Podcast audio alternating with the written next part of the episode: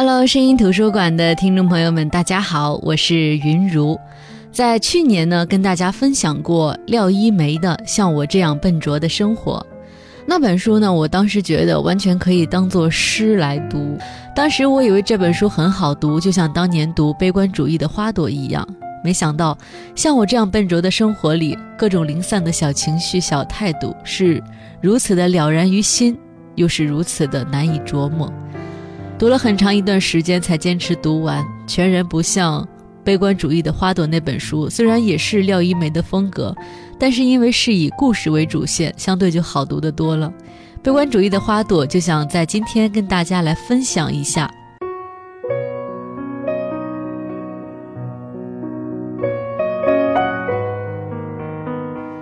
《悲观主义的花朵》这本书是廖一梅的小说。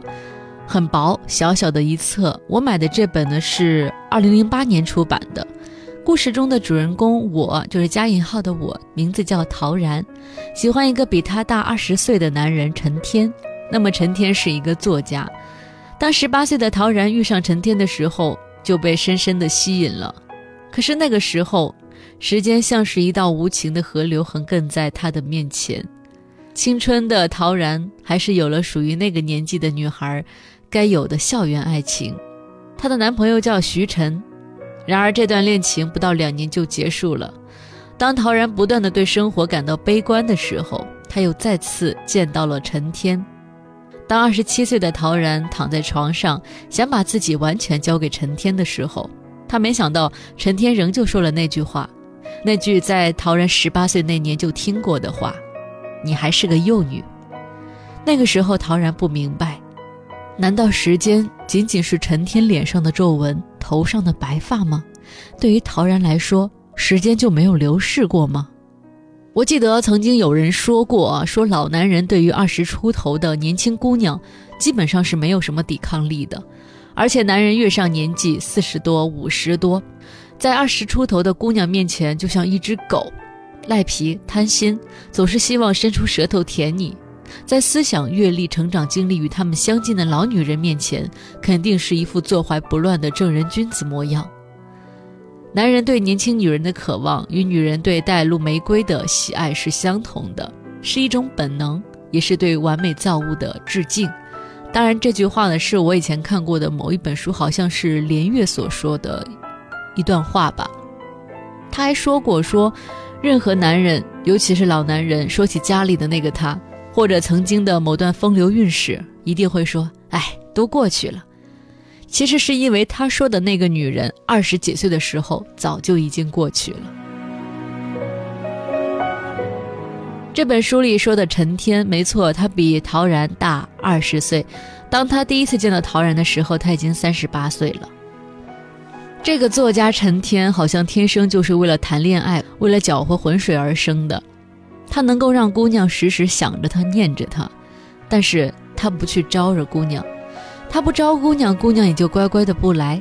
但是，一旦他若无其事地说“今晚来我那儿吧”，姑娘就一定会前去赴约，甚至还会考虑到陈天那里是否会有别人，情愿先在城市的某个角落安静的等待两个多小时，再悄悄的溜进陈天的怀抱。我刚才也说到了，跟陶然的生命有另外一个焦点的，就是徐晨。他是一个不可救药的梦想家。十九岁的徐晨曾经疯狂的想象说：“我所深爱的那个人，你得坚强，你得承受住我能想象到的巨大困难，你将会跟我一同死去。”他总是在幻想，总是会被自己的一些举动和言行感动。他总是在丢脸，总是搬石头砸自己的脚，还要拉个垫背的。但是徐晨似乎还是快乐的，他不像陈天为恋爱而生，但是呢，徐晨他是天生的为恋爱痛苦，也让别人痛苦。徐晨的姑娘也算多，但是徐晨的姑娘似乎都挺快乐的。起码徐晨不仅能像陈天似的说点酸牙的恶心情话，还能在过节时的跟批发似的买一堆高档的化妆品派发给姑娘们，享受姑娘们的满足。不像陈天送了香水给姑娘，反而告诉她，来找我的时候就先别用。也只有陈天会安排这个姑娘刚走，那个姑娘又来，估计床铺还是温热的。不过陈天已经趴在床上，细心地剪去了姑娘落下的头发。那和这两个男人相关的叫陶然的女孩呢，是典型的摩羯座女孩，一个心里无比明白却根本把持不住自己的姑娘，一个爱性分离的姑娘，一个隐忍压抑想不顾一切却最终逃避的姑娘。总之呢，她很悲观，但是让人心疼。或者陶然，他实际上是缺乏父爱的，这个不是说笑，因为似乎整本小说里都没有提到陶然的父亲，偶然提到家人也都是母亲和姐姐，家里似乎好像没有年长男人的气息存在，所以说他和陈天的纠葛是必然的，他也不自觉地掩饰自己情感的习惯，这些呢，就是让他和陈天的感情崩盘的必然。有时候我在想，是怎样的力量让他能够允许自己爱的男人身边轮流躺下不同的女人呢？有人说这本书其实讲的就是大龄文艺女青年爱上老男人的故事。从我刚才讲的故事脉络上来说，也确实如此啊。但是奇怪就奇怪在为什么能够引起这么多人，而且绝大部分是女性的共鸣呢？可能就是因为这类。大龄文艺女青年在当今社会里越来越多的缘故吧。有时候回想起学校的生活，恍然大悟当中会有些哽咽的感觉。那个时候我们不懂得打扮，手头的钱很紧，整天呢就只有两套衣服来换来换去，非常的羞怯，有时候也会有自卑，和男孩子多说句话都会脸红，生生的把培养青梅竹马的好时光给错过了。那个时候非常年轻，无知无觉。如果能够预感到后来我们这种生活当中的孤独和冷漠，我想无论如何都会主动一些，制造和男孩子们相处的机会吧。青春易逝，无谓追忆。既然压根儿没有情感上的牵绊呢，我们就会把大量的时间花在读书、收集和做一些无所谓的事上。有时候，甚至是一个人在奋力的和自己的寂寞做斗争。可怜的是，我们当时并不知道，没有人、没有事情可以缓解这种镶嵌在灵魂里的空间。这可能是某一类人与生俱来的能力。自我抗争的能力越强，自我伤害的能力也就越强。然而，爱是什么呢？爱是幻影，是理想；爱是可遇不可求；爱是宁缺毋滥。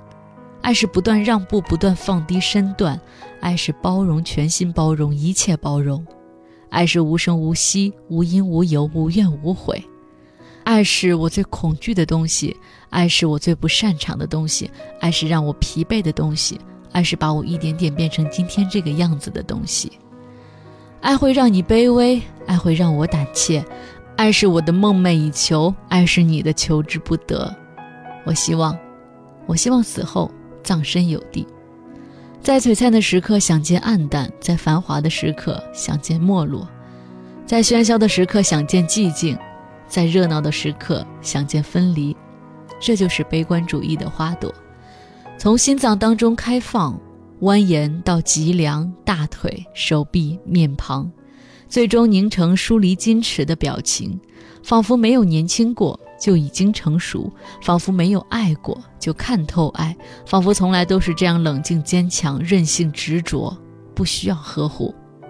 于是他们就真的以为你什么都了解了，什么都不需要了。于是，这些人最终还是离开你了。廖一梅笔下的那个女子，她只相信两个东西，一个是理性，一个是表达。叔本华曾经说过：“对于人类来说，最好的安慰剂就是知道你的痛苦并不特殊。”借助于这种理性的认识，廖一梅的主人公陶然寻求到某种心理平衡。不过，安慰只是安慰，是结局来临前放出的烟幕弹，它仅仅能镇痛，却不能根本的消除痛苦的来源。好的，我是云如，这里是声音图书馆。我们现在正在分享的这本书呢是。廖一梅的《悲观主义的花朵》这首歌之后呢，我们接着回到声音图书馆，继续来分享这本书。已经决定好了，做个做梦的人，一个不切实际的人。就算青丝变成了白雪，皱纹也渐渐爬上曾经光滑的脸庞。就算心里的梦永远不能实现，希望我是特别的，拥有神奇的力量，因为在很久以，有一种不能忘记的声音，它将我唤醒，带领我穿越现实的迷雾。在哪里我才找到真正的自己？于是我知道自己不是随便的花朵，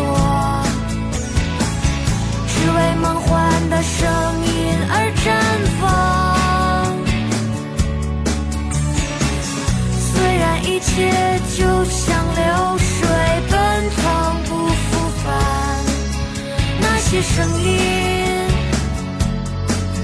不会枯萎。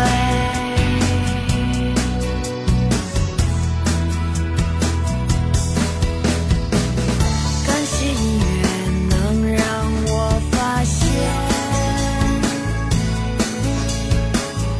一个更加完美的世界。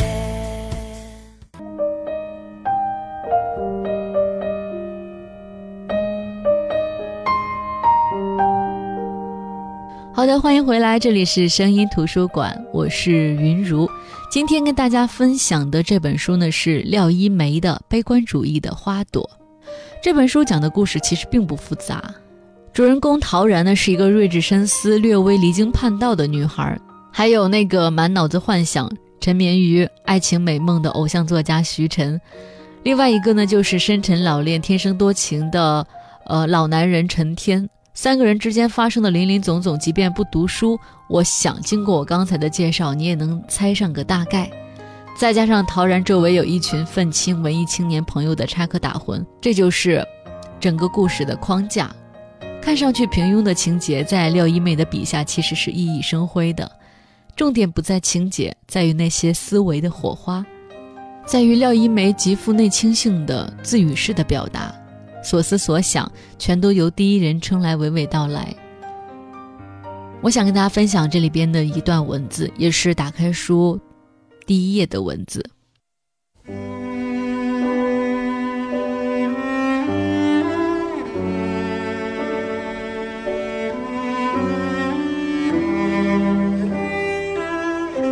我知道我终将老去，没有人能阻止这件事儿的发生。你的爱情也不能，我将从现在起衰老下去，开始是悄无声息的，然后是大张旗鼓的，直到有一天你看到我会感到惊讶，你爱的人也会变成另外一个模样，我们都会变成另外一个模样，尽管我们都不相信，我们从年轻变得成熟的过程，不过是一个对自己欲望言行的毫无道理、荒唐可笑。慢慢习以为常的过程。某一天，当我明白其实我们并不具备获得幸福的天性，年轻时长期折磨着我的痛苦便消逝了。阿照在固执的胡闹，狗子在固执的喝酒，徐晨在固执的换姑娘，艾梅固执的不结婚，老大固执的无所事事，我固执的做你的小女孩。我们固执的在别人回家的时候出门，固执的在别人睡觉的时候工作，固执的东游西逛，假装天真。但是这些都毫无意义。你要知道，我已经尽了力，为了答应过你的事儿，我尽了全力。你专横而且苛刻，你求我，你要我答应，你要我青春永驻，你要我成为你的传奇。为了你的爱情，我得年轻，永远年轻；我得继续任性，我得倔强到底。你只爱那个女孩，那个在时间的晨光里跳脱衣舞的少女。凡是改变不了的事儿，我们只能逆来顺受。我们的需求相互矛盾，瞬息万变，混乱不堪。没有哪一位神帝给予的东西能令我们获得永恒的幸福。对于人的天性，我既不抱有好感，也不抱有信任。我又梦见了他，他的头发完全花白了。在梦中，我惊讶极了，对他已经变老这个事实惊讶极了。我伸出手去抚摸他的头发，心中充满了怜悯。实际上，他永远老不到那个程度了。九个月前，我在三联书店看到陈天的文集，翻开首页，竟然有他的照片。陈天从不在书上放自己的照片，不过现在不需要征得他的同意了。我看着照片上的那张脸，鼻子、眼睛、嘴唇、下巴。这个人似曾相识，仿佛跟我有着某种联系，那感觉就像我十八岁见到他时一样。但是具体是哪种联系，却又说不清。我买了那四本书，用书卡打了九折。那天晚上我一直在读那些书，黎明破晓之前，他出现了。我在熟睡，我看见自己在熟睡，他紧贴着我，平行着。从我的身体上方飞过，他的脸和我的鼻尖近在咫尺，他如此飘过，轻轻地说：“我是陈天。”好像我不知道他似的。的确，那张飞翔的脸看起来不是陈天，仿佛一个初学者画的肖像，完全走了样子，特征也不对。但是我知道那是他，除了他别无他人。陈天曾经多年占据着我的梦境，在那里徘徊不去。此刻，在北京的午后，在慵懒的、刚刚从夜晚中苏醒的午后，在所有夜游神圣的清晨，在没有鸟鸣、没有自行车的叮当声、没有油条气味的清晨，我想起他，想起吸血鬼，想起他们的爱情。我试图谈起他。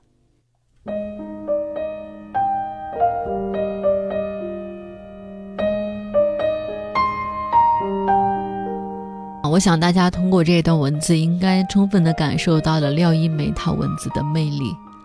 我是绝对不想去反复的透露和描述这里边所谓的爱情，所以包括轮廓，包括跟大家分享的这段文字，都没有去过多的去呃揭露它的情节。整个故事呢，其实它不是波澜起伏的，也不是苍凉悲观的。我觉得就像是有人拿着一把小刷子，不停地去刷你的心，挠得痒痒的，觉得很悲凉，似乎又不是那么的悲凉。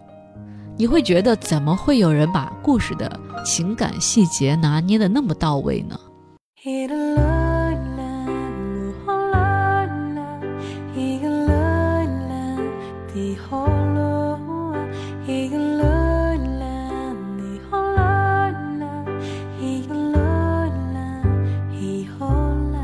好的，这就是今天的声音图书馆。今天给大家分享的这本书呢，是廖一梅的《悲观主义的花朵》。当花朵都开始悲哀，世界还有什么值得期待？花朵的悲哀也许就在于还挂着自己的露珠的时候就已经被摘下，还没来得及享受晨光，就要面临衰老和死亡。但是花朵的悲哀也许反而在于，明明年轻美貌，却如此隐忍，只能默默的等待。那个比自己年长二十岁的男人的到来，但是我觉得悲观主义在这本书里纵然是根深蒂固，但悲观主义的花朵终究会在最后绽放的，绝美，但是也绝望。好的，我是云如，这里是声音图书馆，各位晚安。